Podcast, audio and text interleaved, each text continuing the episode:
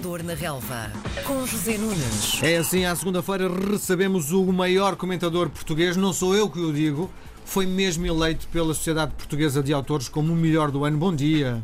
Bom dia, Miguel. Uh, bom dia a todos os que nos ouvem e bom dia também aos nossos amigos que estão aqui ao meu lado, porque isto é uma estreia, nunca tinha bebido champanhe de manhã. Não é, não é champanhe. Ah. Não é champanhe, é espumante. Espumante. Produzido na região da Grande Lisboa. Muito bem. Bom, vamos lá olhar para. Mas está uh... excelente. Mas é belíssimo. É, sem dúvida.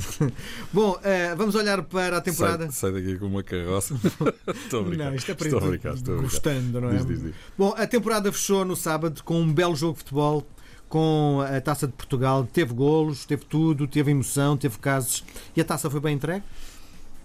Uh, ganhou, ganhou, não é? Acho que sim. Claro que o Porto poderia ter ganho a Taça de Portugal porque fez um jogo bravo, não é? Uhum. Dadas as circunstâncias, o Porto está, esteve, uh, numa situação complicada nas últimas semanas por força do, do, do, trauma que, inegavelmente, a perda do título de campeão nacional uh, deixou de ficar. Isso é completamente claro. Porto, à 15 jornada, tinha o campeonato virtualmente ganho. E lá está a diferença entre virtual e real, é que não o ganhou, não é? Uhum. E, por outro lado, hum, digamos que perder duas finais, Taça da Liga e Taça de Portugal, com o mesmo adversário e nas mesmas circunstâncias, jogo, prolongamento e penaltis, evidentemente que deixa um peso, deixa uma carga. Uhum. Um... Por, por, outro lado, já agora deixa-me só completar. É, é verdade que o Porto ganhou a supertaça, mas quer dizer, é uma fraquíssima compensação, atendendo desde logo ao adversário, é, Desportivo das Aves, que em todo o caso tinha ganho a taça de Portugal ao Sporting, também em circunstâncias muito especiais na época passada, e por outro lado estamos a falar de um, de um título que aconteceu em agosto, não é? Quer dizer, e que diz respeito ao campeão e ao vencedor da final da taça da, da, da temporada transata. Portanto, não há dúvida nenhuma que fica um, um trave e um registro de, de tristeza ou de insatisfação, se tu quiseres, eh, face aos resultados que o Porto poderia ter conseguido e acabou por não conseguir. Portanto, nessas circunstâncias, o Porto aborda a final da taça com grande pressão, até maior do que o Sporting, não é? Por causa disto que eu acabei de dizer, e do ponto de vista da atitude, hum, da postura da equipa, da bravura com que jogou, nada a dizer. O Porto podia ter ganho, mas também é verdade que quando o Porto e o seu treinador, e enfim, muita gente dizem que o Porto um, foi infeliz na final da taça e que foi um resultado muito cruel, é um facto. Uh, faça tudo isto que eu acabei de dizer, mas também é verdade que o Porto chega um, aos penaltis quando já ninguém contava com isso e o Sporting tinha a taça na mão e não precisaria de ir aos penaltis, estava a ganhar por 2-1 aos 121 minutos, na altura em que Felipe marcou aquele gol de cabeça que levou ainda o jogo ao a decisão para os penaltis. E, e, e bom, quer dizer, se é verdade que o Sporting é uma equipa que tem sido quase infalível na decisão dos penaltis, e o Porto que o diga, não é? São já várias as vezes em que isto acontece. Também é verdade que, acabando o jogo daquela forma, animicamente o Porto até podia ir por cima para os penaltis e isso acabou por não acontecer. Treina-se os penaltis? Ah, com certeza, mas uh, claro que se treina, mas fundamentalmente a questão tem mesmo a ver com o aspecto mental, isso é completamente óbvio, não é? É preciso ser muito forte mentalmente para ver a baliza do tamanho que ela efetivamente tem e não três ou quatro vezes mais pequenas, tipo baliza de hockey, quando, uhum. quando se vai atirar com a responsabilidade que é enorme, sem dúvida nenhuma. Há um grande mal-estar um, da equipa do Porto com a claque um, que quase toma conta do clube. Como é que tu explicas isto? Já falámos disso aqui em termos genéricos, não, isto não se aplica ao, ao Porto, aplica-se a todos os clubes que têm uma, uma, uma relação uh, um bocadinho esquizofrénica com, com, com, com claques é? e que se deixam aprisionar, não se sabe muito bem porquê, nem como. Um, ehm, mas obviamente isso não faz sentido nenhum. As claques existem e eu estive na final da taça mais uma vez. De um lado e do outro, percebe-se que, que elas são muito importantes no apoio às equipas, mas deviam confinar as suas atividades apenas a isso e nós sabemos que elas são bastante mais amplas. Uhum. Conceição tem um lugar em perigo? Uh, é difícil dizer. Né? Repara, eu não sei se ele tem lugar em perigo. Evidentemente que não sai da melhor forma da temporada por tudo aquilo que eu já disse. Mas também é verdade que têm sido repetidas várias mensagens de confiança e estabilidade eh, no Porto em relação à continuidade do técnico para a próxima temporada. também não sei, não tenho a certeza absoluta. Ele, ele próprio também já o disse, não é? Que vai continuar, vai de férias e volta e tal. Sabes que isto em futebol é tudo muito dinâmico. É bom não esquecer aquela velha frase de António Pimenta Machado, não é? O que hoje é verdade, amanhã é mentira em futebol. Por outro lado, há notícias a circular de que Sérgio Conceição é um dos nomes indigitados para sucederem uh, Simone Inzaghi na Lazio. Lazio, onde Sérgio Conceição conquistou muita coisa como jogador, não é? Uh, é muita coisa mesmo. Ganhou uma taça das taças, uma super taça europeia, um campeonato, duas taças de Itália e uma super taça de Itália, não é brincadeira. Uh, Sérgio Conceição tem muito prestígio em Itália, porque foi um grande jogador, esteve lá há muito tempo, esteve no Inter, esteve na Lazio. É um técnico ainda jovem que tem feito um bom percurso, já esteve no estrangeiro e onde fez também um bom trabalho, com uma equipa média, vamos dizer, com o Nantes. Um, e no Porto foi campeão em circunstâncias muito difíceis, em pleno período de grande hegemonia benfiquista, quatro anos consecutivos a ganhar títulos. Porto em extremas dificuldades financeiras. E quem ganhou o campeonato do ano passado foi Sérgio Conceição, foi a grande estrela uh, da, do, do clube ou da equipa, se tu quiseres, um bocadinho à imagem daquilo que aconteceu com o Bruno Lage nestes últimos 4, 5 meses. Portanto, Tu achas que eu para... acho que uh, ele tem condições para continuar, não é pelo facto de não ter ganho títulos ou ter ganho apenas a supertaça que de alguma forma esse ciclo, na minha opinião, deve ser cortado.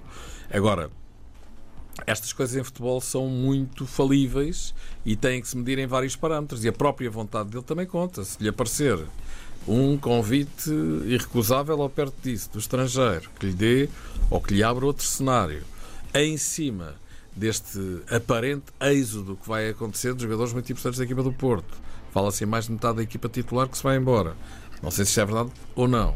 Fala-se também desta última notícia de que o fair play financeiro, afinal, pelo menos parcialmente, ainda se vai manter. Portanto, não se sabe como é que o Porto vai repor o estoque, chamemos-lhe assim, com a mesma qualidade. E, portanto, tudo isto vai pesar também na própria decisão de, de Sérgio Conceição, porque ele está e tem o direito de o fazer e de o dizer à vontade para colocar esta situação em cima da mesa. Ele já disse que ia ter reuniões uh, importantes com o Presidente, uh, no sentido de dizer isto. Bom, eu já fiz milagres de uma vez, mas quer dizer, não, não sou propriamente um, um mágico que faça milagres todos os anos, não é? Como analista, o que é que é melhor para o Porto? Ficar com Sérgio Conceição ou hum, vir outro treinador? Eu acho que é melhor para o Porto ficar com Sérgio Conceição, porque um, independentemente, enfim, deste deste regime ou deste registro muito truculento em que com, com episódios todas as semanas, agora mais um no Estádio Nacional que tem envolvido o treinador do Porto, claramente está a precisar de férias e de acalmar uh, os seus ímpetos. Ele, ele próprio também já é uma pessoa muito sanguínea por natureza. Uma simpatia, devo dizer-te. Eu conheço o Sérgio Conceição. Ele, inclusivamente, foi colaborador desta casa na RTP, da Liga dos Campeões. É uma pessoa extremamente simpática e calma e bem disposta. Mas, de facto, quando perde aquilo, fica um bocadinho complicado. E, justamente por ele não gostar de perder, Uhum. é que se coloca esta situação que Porto é que ele vai ter para o próximo ano. Percebes? Uhum. Mas é mais perder por antecipação. Imagina, o Benfica, por aquilo que se vê, quer investir ainda mais olhando para competições internacionais. Se o Porto vai desinvestir outra vez, isso é muito complicado. Mais a mais para um homem como ele, não é? Portanto, vamos esperar para ver. Agora, eu acho que Sérgio Conceição tem muitas coisas que o identificam com a cultura do clube. Às vezes exagera um bocadinho. Uh, este episódio com o Presidente Varandas era absolutamente dispensável, na minha opinião. Mesmo que ele pudesse ter razões de queixa, a tal questão do processo que o Sporting interpôs por causa da alegada agressão a Renan no outro jogo do campeonato. Uhum. Mesmo assim, ele cumprimentava o presidente do Sporting e dizia-lhe o que tinha a dizer. Claro. Entre dentes, como disse. Claro. Entre, entre, enfim, altos dignitários, os maiores do Estado, estavam lá. Uh, os presidentes dos clubes, inclusive o presidente do Sporting estava ladeado por dois membros do governo. É uma situação constrangedora, não é? E ainda por cima não é a única, é que já há um, um rol razoável de, de personagens que ficaram de mão estendida sem levar o bacalhau da ordem. É? Bom, era expectável. Agora por bacalhau, vou dar aqui mais um Sim. Então, hum, era expectável que o Sporting hum, acabasse por ter uma época tão razoável depois do verão quente do ano passado? Eu tenho duas análises rápidas em relação a isso. Para já a resposta é não. Não era expectável. Mas, uh, enfim, quando se fala na taça da Liga e taça de Portugal, excelente, são duas competições. Ao fim e ao cabo, o Sporting é, é o clube que ganha mais títulos, não é? eh, no calendário futebolístico precisa desta temporada, mas obviamente trocava-os imediatamente pelo título de campeão nacional. E aí ficou em terceiro lugar. Mas mesmo em relação a essa circunstância, há muita gente, e eu próprio também direi, que o Sporting acaba por alcançar um resultado interessante mesmo no campeonato. Mas, quer dizer, ficou uma distância pontual muito grande, Benfica e Porto, um, e andou ali embrulhado com o Sporting de Braga uma data de tempo, até se chegou a pensar que o Sporting ficaria mesmo no quarto lugar. Portanto, também não vale a pena sobrevalorizar o, quarto, o terceiro lugar do Sporting. Quer dizer, o Sporting tem um bom final de temporada, um, conquista de duas taças. É muito importante para o Sporting ter ganho esta taça de Portugal, porque lhe vai dar lastro e ânimo para a próxima época. Frederico Varandas sai muito por cima, ainda por cima portou-se como um senhor na tribuna uh, do Jamor. E mais, em Alvalade, quando a equipa foi festejar e mostrar a taça aos adeptos, basta fazer as comparações com o passado recente. Não só viu uma palavra ao presidente, deu protagonismo total ao treinador e aos jogadores. Isto é de presidente, é de um homem que sabe estar, não é? Uhum. não é preciso dizer mais nada. Não, vamos embora. Mas, mas em relação, uh, em relação ao, ao Sporting, acho que sim, acho que, que é um excelente final de época quando nós pensamos que exatamente há um ano a outra temporada terminou da maneira que terminou. E, sobretudo, eu vi alguns jogadores anteciparem a próxima época a dizer que o grande objetivo é ser campeões. Pois. Tem estatuto para isso? Vamos dizer, olha, o Sporting, obviamente, para ser campeão, tem que melhorar, na minha opinião, qualitativamente o plantel e até de forma bastante significativa, porque aquilo que por exemplo, nestes jogos eh, contra o Porto, em que o Sporting fez a folha ao Porto, eh, em, em, em, linguagem popular, teremos que reconhecer que foi isso que aconteceu. Nos penaltis, sim senhor, mas ganhou duas taças. Uh, o que é que o Sporting fez? Até na meia final da Taça de Portugal com o Benfica. O Sporting, em termos de qualidade média, profundidade de plantel, com Benfica e Porto, fica a perder. Ah, dizer, sem prejuízo de ter grandes jogadores, à frente todos Bruno Fernandes, que joga no Benfica, joga no Porto, joga no Manchester United, no Manchester City, no Liverpool, por alguma razão, todos o querem. Mathieu, melhor jogador da final da taça, grande jogador. Renan fez uma excelente partida. Uh, Acunha, um excelente jogador. Não é isso que está em causa. Agora, eu acho que o Porto tem melhores jogadores uh, em termos globais do que o Sporting. O que é que o Sporting faz? E isto mostra a inteligência do seu treinador, que quando chegou a Portugal até jogava de forma diferente, mais aberto, mais romântico.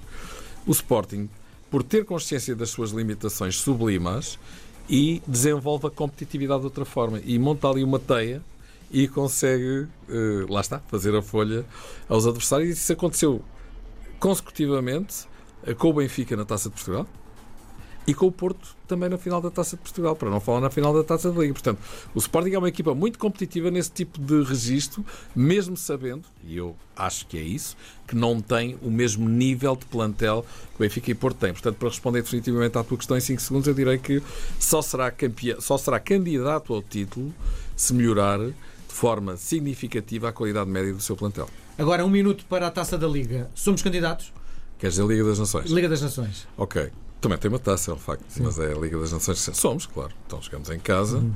João Félix, se não saltou etapas, uh, uh, não achas que ele devia ter feito como aos outros, uh, ir ao Campeonato Sub-20 antes de ser convocado para esta, para esta, esta competição? Saltou para um patamar muito alto, muito cedo, uhum. e creio que faz sentido que já não volte para trás, porque é realmente um jogador absolutamente precioso. Ele e Bruno Fernandes são claramente os melhores jogadores da Liga este ano. Um, e isso já aconteceu, já temos exemplos recentes que por acaso até nos dizem um bocadinho aquilo que eu estou a dizer. Por exemplo, Renato Sanches também explodiu, também eh, queimou etapas e depois não confirmou assim tanto quando uh, saiu para o estrangeiro. Sempre visto ser um grande jogador, atenção. Sim. Mas Hum, eu acho que faz sentido que, que, que, João Félix já esteja na seleção A, porque é realmente um jogador, independentemente da idade que tem, é um jogador com um talento absolutamente excepcional. Muito bem, nós voltamos a conversar na próxima segunda-feira. Um grande abraço. Um grande abraço, boa semana.